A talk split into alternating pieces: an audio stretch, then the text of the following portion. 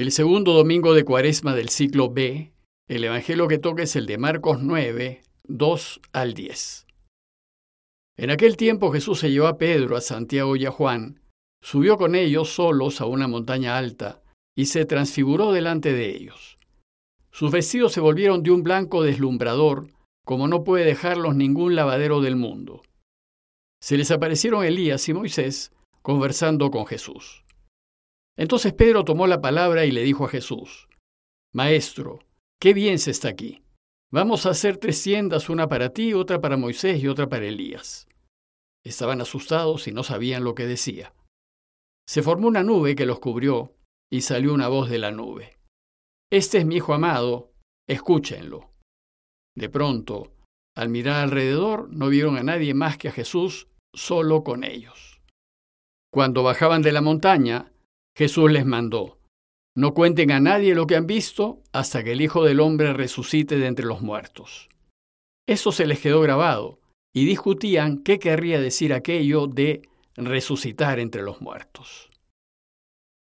El domingo pasado iniciamos el tiempo de Cuaresma, que consiste, como saben, en 40 días de preparación para las celebraciones de la pasión, muerte y resurrección del Señor. La Cuaresma es un camino pedagógico de 40 días, comprimido y denso, en donde los cristianos aprendemos hacia dónde nos lleva el camino de Jesús. En ese segundo domingo de Cuaresma, la Iglesia nos propone el Evangelio de la Transfiguración según Marcos. ¿Y por qué la Iglesia nos invita a meditar en la Transfiguración? Porque según Marcos, Jesús acababa de decirle a sus discípulos que había tomado la decisión de ir a Jerusalén y que en Jerusalén iba a sufrir mucho, iba a ser rechazado por las autoridades religiosas y lo iban a matar. Entonces, ante la posibilidad de que lo maten, Pedro se resiste y le sugiere no ir a Jerusalén. Pero Jesús rechaza la sugerencia de Pedro. La considera una tentación que le está impidiendo cumplir su objetivo, que es enseñarnos a todos el camino que nos lleva a la vida. Entonces, inmediatamente después de aclarar a Pedro, Jesús dice a los suyos que el que quiera seguirlo deberá estar dispuesto a recorrer su mismo camino. Y su camino, el de la cruz, es el camino de la verdad, de la justicia y de la vida. Y que si nos decidimos a recorrerlo, debemos estar dispuestos a perderlo todo hasta la vida. Bueno, pues aquí tenemos un serio problema que genera resistencias de parte nuestra. Pues si por recorrer el camino de la cruz vamos a perder, recorrerlo no resulta atrayente. Pues ¿quién quiere sufrir menosprecios, rechazos y tal vez muertes? Por tanto, si seguir a Jesús supone pérdidas, ¿quién se animaría a seguirlo? Sin embargo, cuando Jesús anunció a los suyos que en Jerusalén iba a sufrir mucho y que lo iban a matar, también les dijo que a los tres días iba a resucitar. Pero nadie prestó atención al anuncio de su resurrección. En ese momento, la posibilidad de recuperar la vida recorriendo el camino de la cruz no fue tomada en cuenta pues para ellos era algo fuera de toda realidad. Todos se concentraron más bien en las dificultades que supone seguir su camino.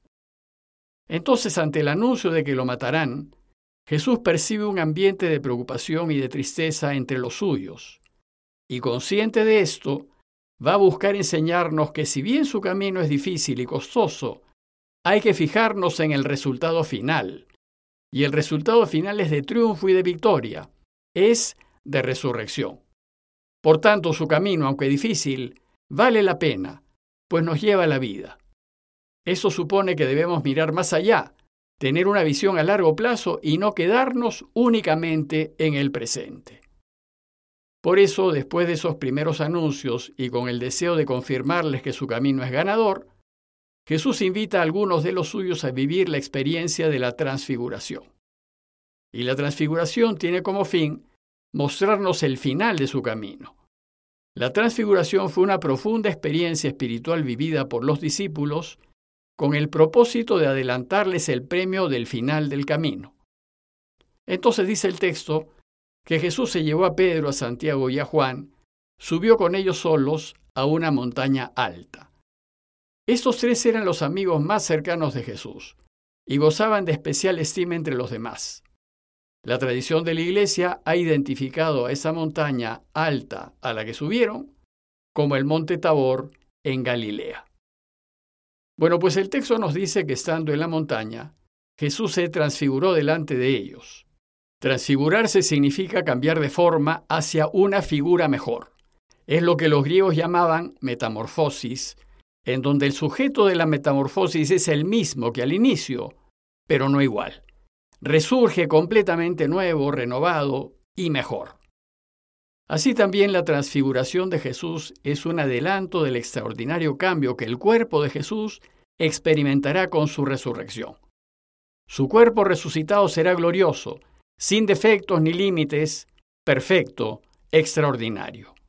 Y si caminamos su camino, lo mismo sucederá con nuestros cuerpos.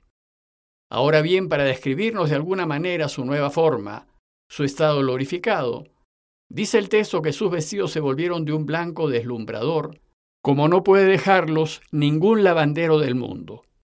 E inmediatamente nos dice que se le aparecieron Elías y Moisés. Elías y Moisés son dos grandes figuras del Antiguo Testamento. Moisés es el gran líder de Israel y representa la plenitud de la ley. Y Elías es el gran profeta y representa la plenitud de la profecía. Bueno, pues cuando resucitemos seremos también gloriosos como Elías y Moisés. Entonces, para los discípulos, ver a Jesús en medio de estas dos grandes figuras de Israel fue una revelación más de que en Él se cumplen en plenitud todas las escrituras. Esta visión fue pues una revelación de quién es Jesús y una especie de anticipo de la gloria que alcanzará en su resurrección. Y parece que la experiencia fue tan extraordinaria y consoladora que conmovió a Pedro. Dice el texto que entonces Pedro tomó la palabra y le dijo a Jesús, Maestro, que bien se está aquí. Vamos a hacer tres tiendas, una para ti, otra para Moisés y otra para Elías. La mención de las tiendas parece que hacen referencia a la tienda del encuentro, que era aquel lugar en el desierto en donde Dios solía encontrarse con su pueblo. Y la gloria de la resurrección nos permite ese encuentro con Dios. Dice Marcos que estaban asustados y Pedro no sabía lo que decía. Pues la gloria de la resurrección no es de esta vida, sino de la otra. Y entonces Marcos disculpa a Pedro diciéndonos que estaba muy asustado y que por eso dijo lo que dijo. Esta experiencia espiritual que vivieron los discípulos se profundiza con la directa intervención del Padre, pues dice el texto que entonces se formó una nube que los cubrió y salió una voz de la nube. Este es mi Hijo amado, escúchenlo. En el Antiguo Testamento, Dios solía hacerse presente en una nube, por ejemplo, cuando acompañó a su pueblo por el desierto, luego de liberarlo de Egipto. Sin embargo, lo importante aquí es que Dios revela que Jesús es su Hijo amado y que solo a Él hay que escuchar. De pronto, nos dice Marcos, al mirar alrededor, no vieron a nadie más que a Jesús solo con ellos. La experiencia había terminado. Al finalizar esta profunda experiencia espiritual, los tres amigos de Jesús se dieron cuenta de la verdadera identidad de éste. En Marcos, ya los demonios lo habían reconocido Hijo de Dios. También los paganos lo habían reconocido Mesías. Pero los judíos no querían reconocerlo como el Hijo de Dios ni tampoco como el esperado de los tiempos. Bueno, pues gracias a esta experiencia quedó claro, al menos para sus discípulos, que Jesús efectivamente es el Hijo de Dios y que lo que debemos hacer es escucharlo. Marcos termina su relato diciéndonos que al bajar de la montaña, Jesús les ordenó, no le cuenten a nadie lo que han visto hasta que el Hijo del Hombre resucite de entre los muertos.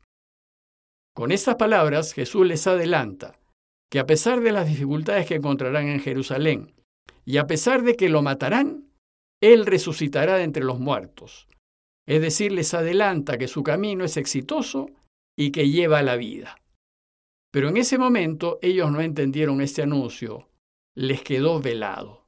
Pues dice Marcos que discutían entre ellos qué querría decir aquello de resucitar de entre los muertos, ya que es imposible que alguien vuelva a la vida después de morir.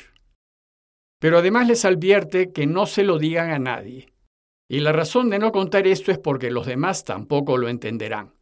Pues si los tres, estando allí y viendo su gloria, no entendieron lo que significaba eso de resucitar de entre los muertos, menos lo podrán entender quienes no tuvieron esa experiencia espiritual.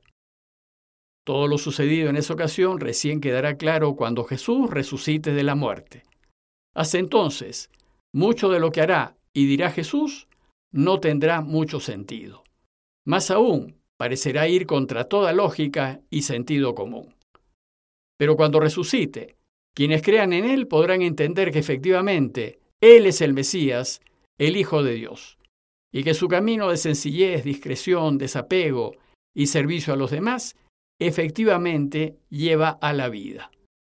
Por tanto, no importa que perdamos por ayudar a otros, no importa que perdamos por defender lo que es justo, no importa que perdamos por mantenernos en la verdad, no importa ser los últimos con tal de servir, pues si lo hacemos, ganaremos, pues resucitaremos y viviremos para siempre.